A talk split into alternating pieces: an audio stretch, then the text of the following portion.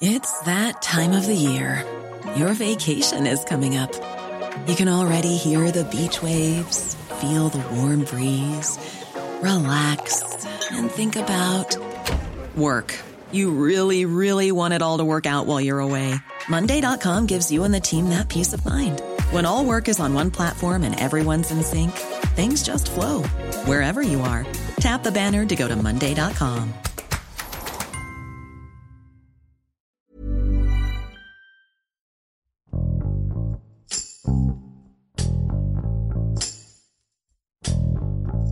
¿Qué tal? Bienvenidos a esta edición de nuestro podcast Profundo, un podcast de la Organización Editorial Mexicana para ir a fondo en lo que es la noticia y lo que es la información. Esta ocasión vamos a abordar un tema de efeméride, un tema de efeméride, pero también un tema de salud que tiene que ver con la diabetes.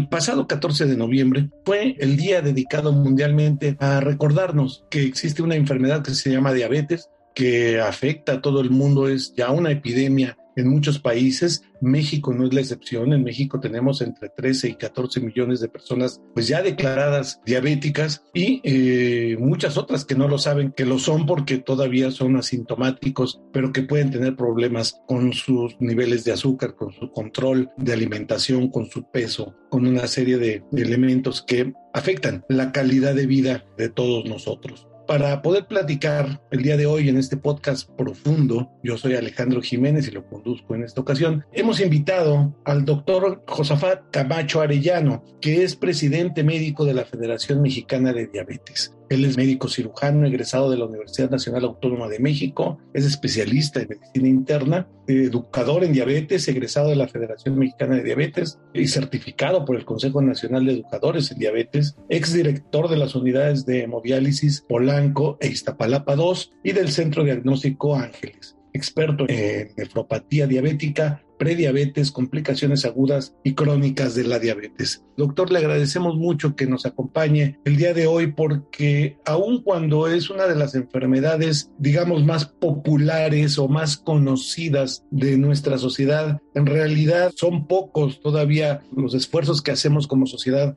para prevenirla no solamente para, para curarla. Y si en términos generales y no más para ir abriendo plática, doctor, nos dice qué es la diabetes, cuál es la definición de diabetes y a partir de ahí vamos planteando el problema. Alejandro, antes muchas gracias por esta oportunidad en lo personal como presidente médico y a la federación, que realmente, como lo bien mencionas, ¿no?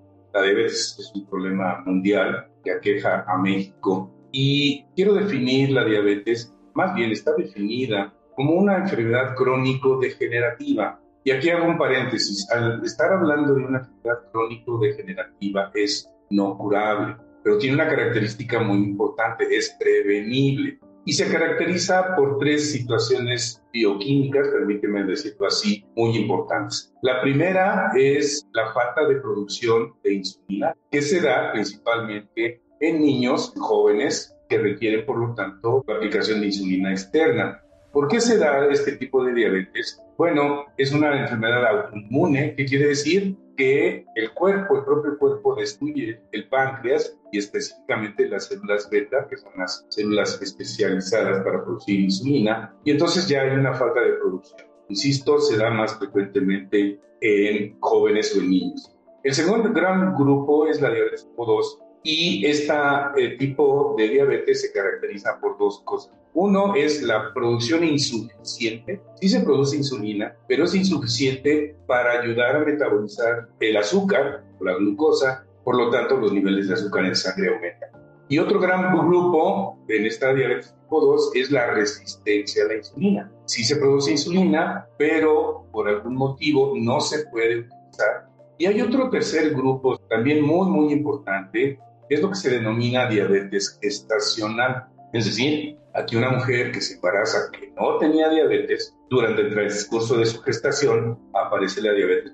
Aquí la característica es que las hormonas que libera la placenta, que le llamamos contrarreguladoras, es decir, acción diferente a la insulina, pues se presentan y la característica de esta diabetes gestacional es que una vez que sale la placenta en el nacimiento del bebé, la diabetes se cura. Entonces, esas son las características eh, de la diabetes y los tres grandes grupos esta enfermedad, ¿qué tanto es genética? ¿Qué tanta porcentaje de la población le va a dar, aunque se porte muy bien en sus hábitos? ¿Y eh, a cuántos es una enfermedad que es adquirida? Es decir, que uno, uno mismo con malos hábitos la propicia. ¿Qué tanto se puede evitar con prevención y qué tanto es pues un designo maligno de, nuestra raza, porque yo, yo, escuchaba algunas versiones de que no, pues que los mexicanos por su genética éramos más propensos a la diabetes, pero parece que en realidad es un problema mundial, ¿no? Sí, mira, el primero diabetes tipo 1 aquí no es prevenible, ni mucho menos. El niño no tiene la culpa de desarrollar la diabetes, tiene un antecedente importante que seguramente si los investigamos vamos a encontrar que alguno de los padres tiene diabetes o tienen otro hermano. Entonces, esa es una de las características de la diabetes tipo 1. En la diabetes tipo 2, como bien lo mencionas, hay factores de riesgo no modificables, que a pesar de que hagamos lo que hagamos, no se va a modificar. ¿Y cuáles son estos factores de riesgo? El antecedente de que una persona tenga un familiar en primera línea con diabetes, los papás, los hermanos, los tíos. Ese es un factor genético importante no es hereditaria, pero ese factor genético sí está presente todo el tiempo. Segundo, la etnia. Los afroamericanos y los hispanos también es un factor de riesgo.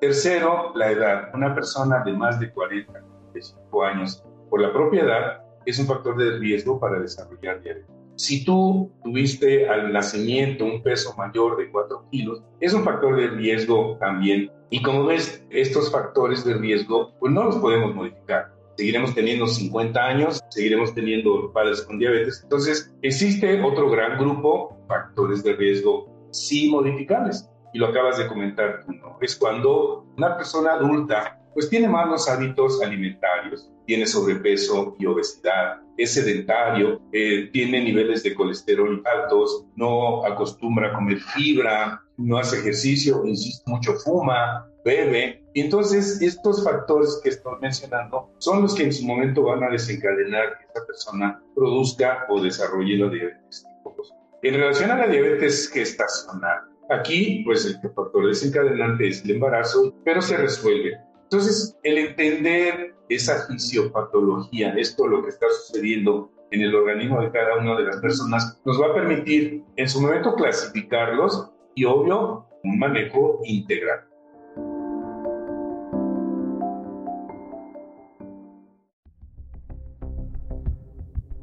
Con el COVID, se decía mucho que quien tenía diabetes era una complicación adicional. En general, doctor, ¿cuál es su experiencia? Eh, ¿Es posible vivir con diabetes y ser completamente funcionales? Depende de la etapa en la que estemos. La medicina ha avanzado mucho como para poder este, ayudar a las personas con diabetes o es un poco como un cáncer largo que inevitablemente nos va a llevar a perder la vida.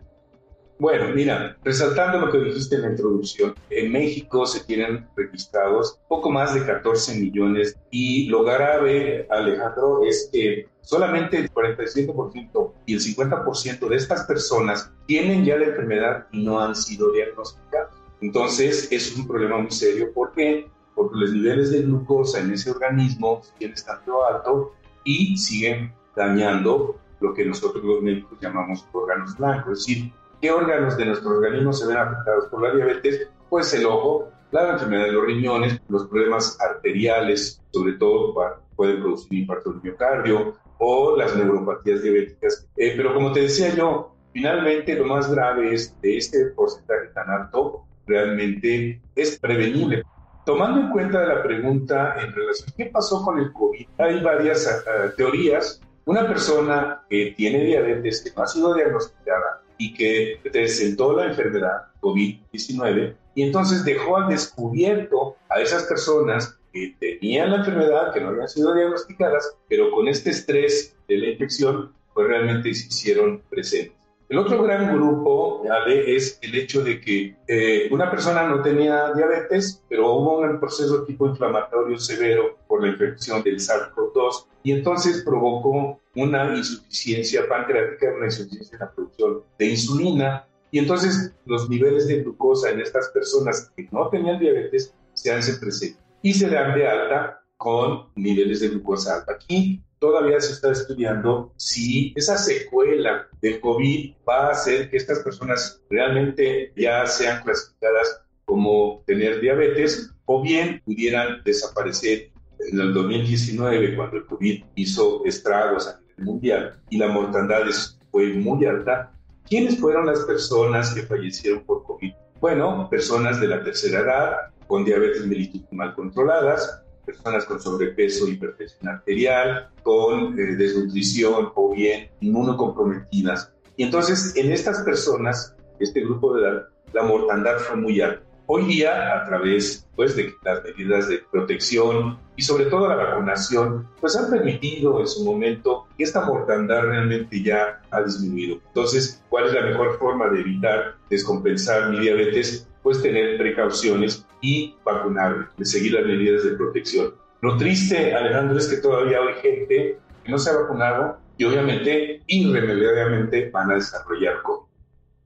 ¿Cuál es la ruta de la salud? Hace un momento nos dijo, bueno, yo recomendaría que vayan, se hagan un estudio y sepan cómo está su, estado, si son ya diabéticos, si tienen tendencia a la diabetes, si son prediabéticos, de manera muy práctica, así con palitos y, bolitas, este, díganos, ¿qué estudio voy? Voy, llego a mi laboratorio y qué estudio pido y después de que tengo esos estudios, ¿a qué, ¿con qué doctor voy? ¿Un internista? ¿Un endocrinólogo? ¿Cuál es la ruta de la salud para, para llevar todo este proceso de la manera más sana y mucho más controlada posible?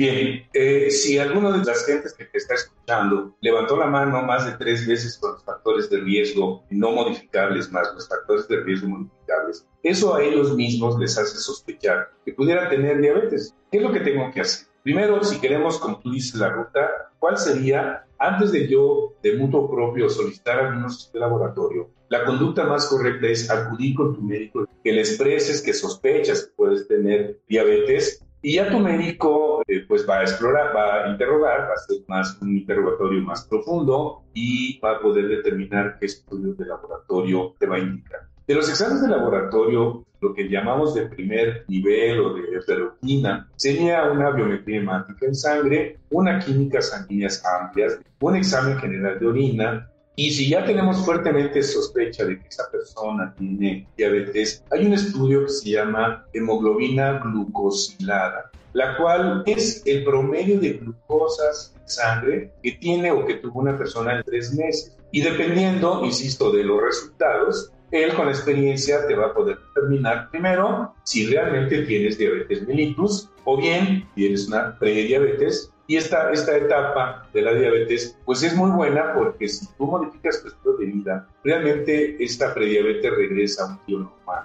Pero si sigues con esos malos hábitos, la probabilidad de que desarrolles diabetes ya dependiendo de esos resultados de laboratorio, pues tu médico te va a poder determinar cómo están tus riñones, y lo que sí está perfectamente documentado en las guías de tratamiento, si una persona se le diagnostica en ese momento, está perfectamente indicado que el médico lo envíe a una valoración de fondo de ojo. Porque quiero decirte que un porcentaje nada despreciable de personas a las que se les está haciendo diagnóstico de diabetes mellitus en este momento ya tienen un daño retinal en la retina, en el fondo del ojo. Entonces, parte integral del, diagnóstico es que el médico refiera a esta persona con diabetes para ver cómo está su conducta. Doctor, los niños, nuestros niños, más allá de que tengamos o no predisposición o tengamos diabetes en casa o en la familia o en antecedentes familiares genéticos, todo esto comienza. Los niños generalmente dicen, pues se les deja pues más libre, está chiquito, no le pasa nada y está comiendo dulces, este, está subiendo de peso, come mal, etcétera, no hace ejercicio. Eh, la prevención, ¿qué tan temprano debe comenzar? ¿A los 45 años que nos ha mencionado o desde, pues ahora sí, desde la más tierna edad? Mira, eh, lo comentaba, la diabetes tipo 1 es autoinmune, no sabemos en qué momento. Por lo tanto, no hay actividades que pudiéramos aplicar para evitar la de la, de la diabetes. Y da mucha pena ver y saber que México ocupa uno de los primeros lugares en la ingesta de bebidas azucaradas. Y muchas veces nosotros los mismos padres somos, favorecemos esta situación porque como tú lo sabes, lo has visto y seguramente lo viviste. Entonces, en una persona con diabetes tipo 1, si ese niño tiene el antecedente de que uno de sus papás tiene diabetes, pues son los factores que debemos tomar en cuenta Y desde entonces tenemos que favorecer una alimentación sana. Entonces en estos jóvenes, en estos niños, pues tenemos que restringir. Hay un dato que te quiero dar de diabetes en el, mundo que dice que 1.2 millones de niños, niñas y adolescentes viven con diabetes tipo 1. Y entonces esto, la verdad, Alejandro, nos hace reflexionar de que tenemos que ser muy cuidadosos con nuestros hijos, sobre todo, insisto, si tenemos estos factores de riesgo. Eso es lo que yo te podría decir eh, en relación a la diabetes tipo 1. Finalmente, doctor, los avances médicos, la innovación en medicina está ayudando a que pacientes ya con enfermedad avanzada o este, muy, muy declarados en, esta, en, diabetes tengan una mejor calidad de vida. Platicaba yo con, con médicos de Novo Nordisk y de otras este, farmacéuticas importantes sobre nuevas técnicas o nuevas formas de insulina. Las nuevas tecnologías o los nuevos avances están ayudando o todavía es una enfermedad que tenemos que cuidar mucho a la antigüita. Mira, yo creo que el descubrimiento de la insulina ya hace 100 años por Banking este, fue lo que vino a revolucionar el control de la diabetes. Recordar que antes del descubrimiento de la insulina, la vida media de una persona que tiene diabetes pues no llegaba ni siquiera a los 35 años. Entonces, esa revolución del descubrimiento de la insulina vino realmente a favorecer y prolongar la vida de estas personas. Recordarte que las primeras insulinas en la investigación se dieron a través de los páncreas de, perros, luego salieron las bovinas, las porcinas, y después genéticamente se fueron realizando.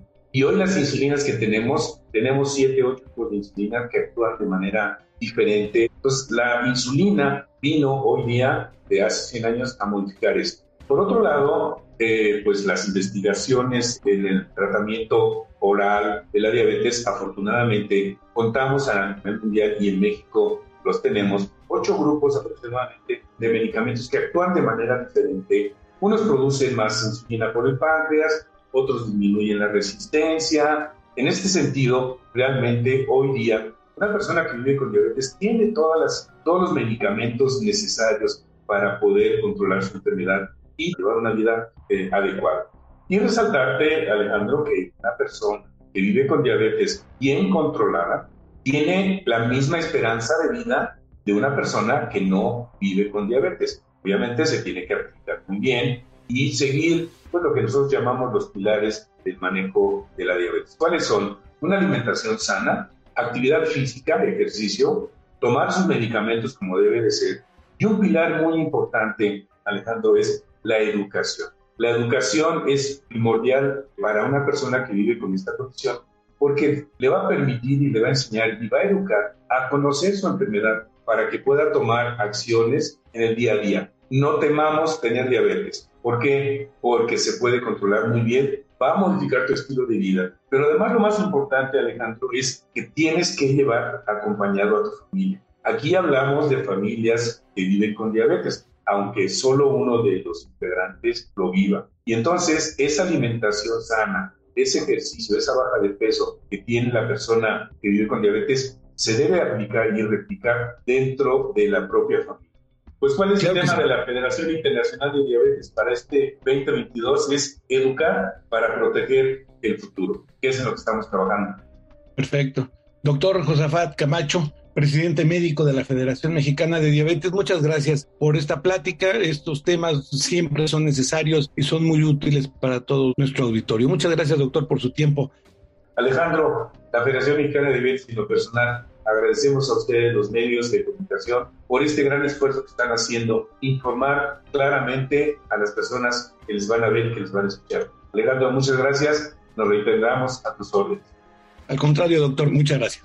En fin, que esta es la problemática, estas son también las opciones y esta también es la forma de poder salir, informándose, educándose, acudir sin miedo con los profesionales de la salud para poder tener una mejor calidad de vida. Se lo digo personalmente que estuvo cerca de personas que tuvieron muchos problemas por unas diabetes descontroladas. Es, es, muy feo ver un deterioro de una persona y sobre todo de un familiar, un ser querido. Así que cuidémonos, cuidémonos todos. Este es un podcast que se llama Profundo, editado por la Organización Editorial Mexicana. Ojalá pueda acompañarnos en el siguiente episodio de esta emisión. Si usted tuviera alguna observación que hacernos a este programa o a las anteriores de esta serie, por favor mándenos un correo electrónico a podcast.oem.com.mx. Yo soy Alejandro Jiménez. Muchas gracias por haberme acompañado.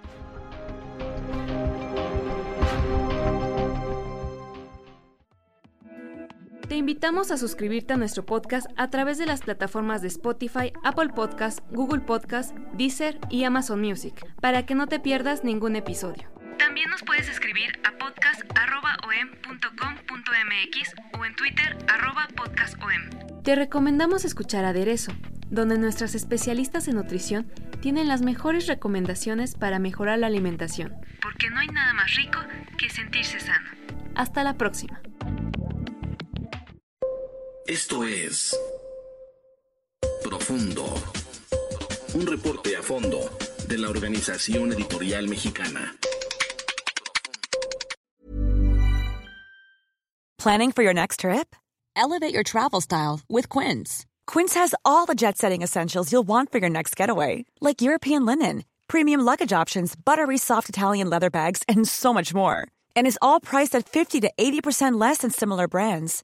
Plus, Quince only works with factories that use safe and ethical manufacturing practices. Pack your bags with high-quality essentials you'll be wearing for vacations to come with Quince. Go to quince.com/pack for free shipping and 365-day returns.